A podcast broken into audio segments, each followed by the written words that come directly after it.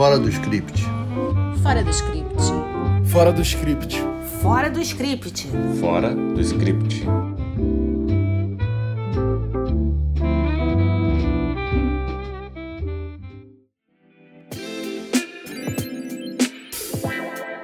Olá, estamos de volta com o nosso podcast Fora do Script e neste episódio vamos falar de duas séries que ousamos chamar de temática pós-Me Too.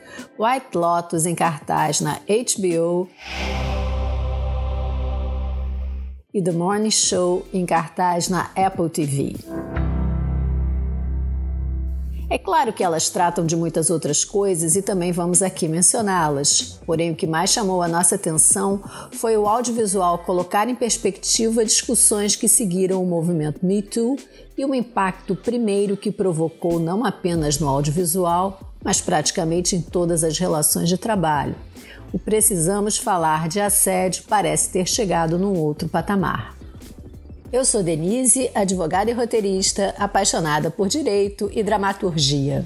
Eu sou a Letícia, sou roteirista, jornalista e apaixonada por séries policiais. Eu sou a Renata, jornalista e roteirista, apaixonada pelo audiovisual argentino e europeu. O tema por trás do movimento Me Too, assédio sexual, realmente provocou reações à altura da gravidade do fato vivenciado por muitas profissionais do jornalismo e do show business ao longo dos anos. E tanto é assim que o livro The Loudest Voice in the Room, de Gabriel Sherman, sobre o jornalista-chefe da Fox rendeu uma série protagonizada por Russell Crowe chamada Voz Mais Forte e um filme, O Escândalo, protagonizado por Nicole Kidman, Charlize Theron e Margot Robbie, duas obras de grande qualidade e grande repercussão. Além disso, o escândalo de assédio sexual do produtor Harvey Weinstein tão cedo não será esquecido. Porém, agora, assentada poeira depois de passado um tempo, parece que uma crítica aos desdobramentos desse movimento começa a ser retratada no audiovisual. A Letícia tem uma ótima visão sobre isso. É natural que quando você tem um escândalo de grandes proporções, as emoções ficam muito extremadas. E aí tudo vem abaixo, né? Com o Me Too, as relações de trabalho, elas mudaram para sempre. A gente está tentando hoje construir ambientes de trabalho que sejam mais humanos, mais inclusivos, mais diversos, e isso é super legal.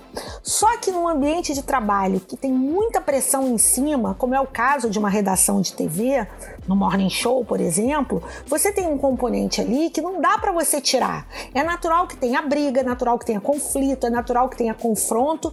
E como é que você organiza isso nessa ideia do de tudo que você discutiu no Me Too, né?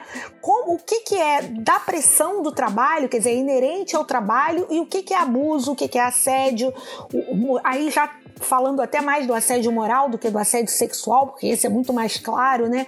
Até que ponto as relações de trabalho elas também levam a relações fora do trabalho, e isso é natural, porque as pessoas estão ali o tempo todo. Como é que você reorganiza essas pecinhas no quebra-cabeça? E eu acho que essas duas séries, elas vão nesse ponto, mas partindo de uma premissa. Ok, as pessoas erram, as pessoas fazem coisas horríveis, mas essas pessoas vão sumir do mapa? Elas não têm direito ao perdão? Quem se arrepende, se compromete a não fazer mais aquilo, tá fora da, do jogo pro resto da vida? Então, assim, ela traz um tema que é muito atual e que ele é muito nesse conceito do que, que aconteceu com o Me Too e o que, que nós vamos fazer agora. As duas séries que hoje trazemos não tratam apenas sobre esse momento pós-Me Too, mas sobre várias coisas. White Lotus traz uma miríade de temas pulsantes da pós-modernidade, como as relações familiares que envolvem a geração Z, a precariedade das relações de trabalho, a solidão da população madura, a dominação masculina ainda presente nos casamentos, o uso e abuso de drogas e álcool, a adição à vida digital, o privilégio branco e muitas outras coisas. Não é à toa que diálogos, tramas e personagens têm feito tanto sucesso. É uma série que incomoda, que causa estranheza tanto pela produção, a trilha sonora, a fotografia e até a locação, como pela dramaturgia. A palavra de ordem de White Lotus, para mim, é estranheza. Pois é, Denise, a série começa com uma trilha sonora relacionada à selva coisa um pouco diferente daqueles padrões que a gente imagina pro Havaí, né? Que é aquela musiquinha de ukulele, relaxante e tal. Mas por falar em som relaxante, The White Lotus tem uma situação no segundo episódio que eu acho que vale a pena falar. É a cena em que a Paula e a Olivia fazem ASMR. Para quem não sabe o que é, rapidamente falando, são sons quase hipnóticos que dão uma sensação agradável e acalmam quem está ouvindo. Os vídeos de ASMR são super populares na internet e a série se aproveitou desse sucesso, como vocês podem ouvir agora.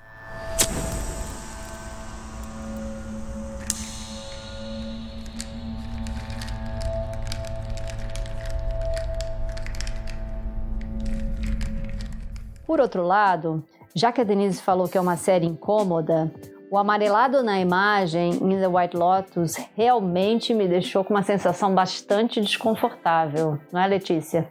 Olha, Renata, como eu acho que nada é por acaso, esse amarelado ele me pareceu ter uma dupla função. Uma é criar uma ideia assim de um idílio dourado para os ricos e famosos curtirem, né? Uma coisa meio etérea, assim, meio a cara da riqueza. E também tem esse efeito porque ele causa uma certa estranheza mesmo, né? Que pode ser o que tenha feito você sentir esse desconforto. Na verdade, quando você assiste White Lotus, tudo parece um pouco fora de lugar, né? O cara tem um câncer estranho, a outra tá com a urna com as cinzas da mãe. É tudo meio assim uma suspensão. Não chega a ser uma suspensão de realidade, mas é quase como se fosse. E é curioso que, apesar desse tom, né, assim, ah, um lugar maravilhoso para se viver, quando alguma coisa foge ao controle de verdade, assim, foge mesmo ao controle, aí você vai ver na série que é ladeira abaixo e não há como voltar atrás. Agora, tá tudo muito amarradinho ali, né? E se a gente vai seguir essa lógica americana de que protagonista é quem aparece primeiro, o Shane e, por tabela, a mulher dele, a Rachel, vão desempenhar esse papel na série. Se você observar bem, é na história deles que está o incidente excitante, o famoso incidente excitante, e o gancho final. E todos os temas discutidos nos outros núcleos também estão na história deles ou, de alguma maneira, reflete o que está se passando na história deles. Então, assim, é provável que aparentemente ele é multiprotagonista, mas seja mais centrado na história do casal. Muito se falou por aí que o White Lotus é uma metáfora do capitalismo selvagem e da luta de classes. Bom, se isso é verdade, a gente até pode assumir como tal, eu acho que esse conflito ele fica escancarado na relação da Tânia com a Belinda. A Tânia é a milionária entediada que quer jogar as cinzas da mãe ao mar e a Belinda é a gerente do spa. A Belinda, ela meio que se comove com aquela carência extremada da Tânia e elas acabam construindo uma relação que num primeiro momento é muito afetiva. E com o desenrolar dessa amizade, a Tânia dá a falsa esperança a Belinda que vai ajudá-la a ter um negócio, a se livrar um pouco daquele esquema tão massacrante ali do resort.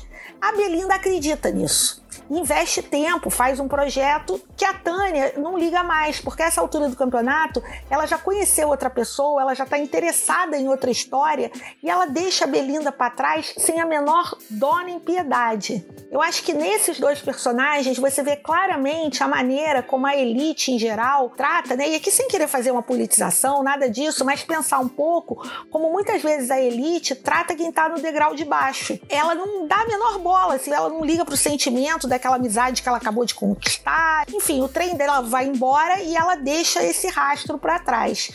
Eu cheguei a imaginar que o conflito, o grande conflito da série se daria nesses dois personagens, porque ali para mim tinha uma mágoa muito clara, muito clara e muito não justificada, assim, o que a Tânia faz com a Belinda não tem justificativa na história, que acaba sendo a grande história, que é do gerente com o Armand, com o Shane, ali me incomodou porque quase chega a um moralismo. O gerente ele vai tão desgovernado que ele quase justifica o que acontece. E isso me incomodou. Na relação da Tânia com a Belinda, essa relação, esse conflito de classes, ele é muito mais delicado.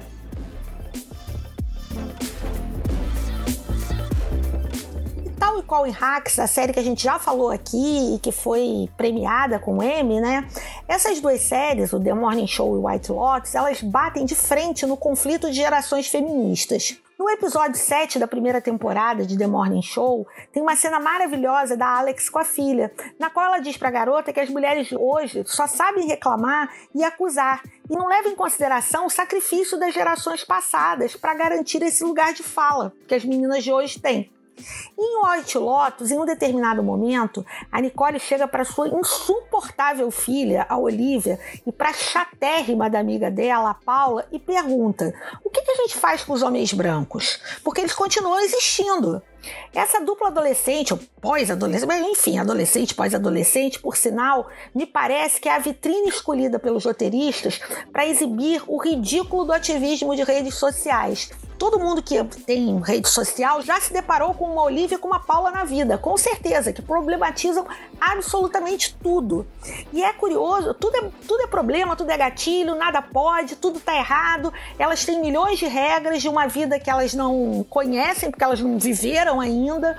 O pai também, numa hora, fala para elas: vocês vão abrir mão do privilégio que vocês têm para ir lutar pelos outros? Que é claro que elas não vão. E é curioso que a Paula, por exemplo, que é muito oprimida pela Olivia, porque ela é amiga que está viajando com a amiga rica, ela fica horrorizada com o show de danças típicas havaiana, acha que aquilo é uma apropriação cultural, vai embora, ofendidíssima. Mas ela não tem o menor pudor em transformar um nativo em ladrão e deixar ele se ferrar sozinho. Porque quando ela percebe que o privilégio dela está ameaçado, adeus o problema que ela mesma criou. É, esse personagem é um personagem muito complexo, muito interessante, e eu acho que os roteiristas usaram ali para a gente pensar um pouco sobre como é que é essa situação de você ficar falando mal dos outros pelas redes sociais, mas não sair de casa para dar um copo d'água a um morador de rua. Bom, em comum, tanto The White Lotus como The Morning Show são duas séries que são bem corajosas, porque elas tocam em assuntos muito delicados. Elas falam, e fazem isso muito bem, de feminismo, de assédio, só que de formas diferentes. E tudo isso é feito em um universo super bem elaborado. Os personagens são bem construídos e os atores são muito bons. E agora é aquele momento em que eu aproveito para fazer uma provocação. Afinal, o espírito da Rachel de Friends saiu da Jennifer Aniston? Renata, acho que sim. Se é uma coisa que Jennifer Aniston conseguiu foi se impor como atriz de drama e se distanciar da eterna mocinha mais para o lado romântico e ingênuo de Friends e outros filmes que fez. Mas para isso teve que ser produtora da série, o que é um recurso comum que as atrizes lançam mão desde sempre para usarem em suas carreiras. Reese Witherspoon também é produtora de The Morning Show e a dinâmica delas em cena é realmente memorável. Eu não sei se vocês concordam comigo, mas eu achei que os episódios da primeira temporada de The Morning Show são longos para um produto de ficção sobre jornalismo de TV. É uma coisa super objetiva. Na segunda temporada, eles têm praticamente o mesmo tamanho, mas eu tive a impressão de que flui melhor. O que é bem interessante, além do fato de toda semana ter episódio novo, é que são diferentes roteiristas que escrevem a série. Além disso, The Morning Show coloca na ficção fatos que realmente aconteceram, como o tiroteio em Las Vegas, os incêndios na Califórnia, a pandemia. O Daniel, por exemplo, vai para Wuhan logo no início da explosão de casos do coronavírus. Só que ninguém deu bola para isso no programa e ele também nem fez quarentena. Mas não acho que seja tão discrepante da realidade, porque aquele momento inicial da pandemia foi meio barata voa. Ninguém sabia direito como agir. Se estou errado, então foi uma licença dramatúrgica dos roteiristas. O fato é que a trama ser contemporânea à pandemia é muito interessante porque é incomum. Mas eu não acho que a segunda temporada seja melhor que a primeira, não. Acho, aliás, a primeira bem melhor. Agora, o que, na minha visão, é o ponto alto dessa série é a construção e o arco dramático dos personagens. Não sei se vocês concordam. Não, com certeza, os personagens são um ponto alto mesmo. Dessa segunda temporada do Morning Show, eu destacaria a Estela, a faz tudo do Corey, que ela podia perfeitamente ser amiga da Olivia e da Paula de The Morning Show, porque ela também segue a mesma trilha. Ela parece que ela aprendeu a viver num manual e ela quer que todo mundo viva dentro daquele manual, sem dar a menor bola para a diversidade e para o que cada um de nós tem de único, né? É engraçado, ela faz isso é, ela trata meio as pessoas como se elas fossem, como, como se quisesse transformá-las em avatares do bom mocismo, mas um bom mocismo que parte de um padrão moral e ético dela, que não necessariamente é um padrão moral e ético de uma sociedade ou mal ou bem daquele grupo que vive dentro da emissora, né? Eu acho que esse personagem é que é também como as meninas lá no Morning Show, ele também tá ali para discutir esse ativismo de boutique. Porque tem um momento assim que me impressionou muito. É, a Estela, ela é coreana, ela é descendente. Eu não sei se ela é coreana ou descendente de coreanos, mas ela sofre um ataque xenófobo na rua. E quem a defende é o Ianco, que é o cara do tempo, é, que é descendente de cubanos e que estava num momento de desgraça na emissora porque ele usou uma expressão que é uma expressão quase religiosa dos nativos americanos. E por isso ele foi cancelado nas redes sociais. Na hora em que a Estela se vê numa situação em que ela é agredida por ser estrangeira, o Ianco vai em defesa dela e ele sai no tapa com um cara. Ele é filmado dessa briga, essa briga viraliza e a emissora decide puni-lo. E quem vai puni-lo é a Estela, que não tem um pingo de empatia com ele. Então, assim, por quê? Para ela, ela, ela não consegue. Ela até tem um momento ali um pouco que parece que ela vai ter uma crise ali e vai entender o que está acontecendo, que mal ou bem todos cometem erros, todos podem fazer uma bobagem, todos, qualquer um pode ser cancelado, mesmo quem segue um pretenso manual de bom mocismo, mas ela não arreda pé daquela figura impoluta que ela acha que ela é. é a série ainda não tá, ainda tá, a gente não tem todos os episódios ainda para analisar. Eu acho que tende a, a ter uma mudança aí de caminho para ela, mas esse personagem ele é ele é um personagem bem fascinante mesmo e que combina um pouco com as meninas lá do Morning Show. E agora chegamos ao momento cena marcante. Qual é que você destaca, Renata? Olha, Denise, a minha cena marcante é da segunda temporada de The Morning Show, quando a Paola defende o direito do Mitch de tomar um sorvete em paz na Itália. É uma cena cheia de símbolos e o texto merece muita atenção.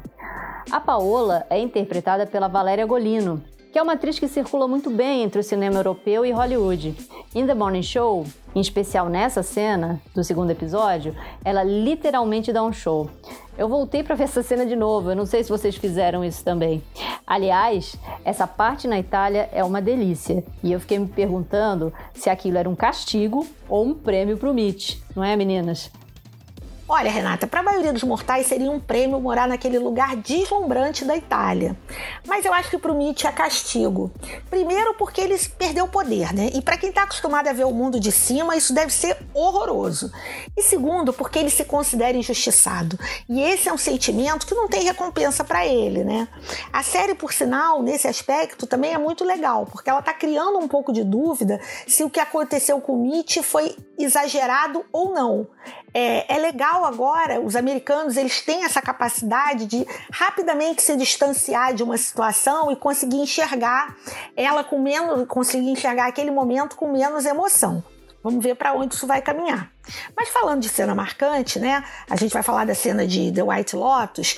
Eu acho que a maioria dos espectadores escolheria o momento em que o Armand, o gerente, né? O Armand, o gerente, descontrolado, ele detona a ação final. Eu não posso falar mais nada, senão vou dar um spoiler absurdo.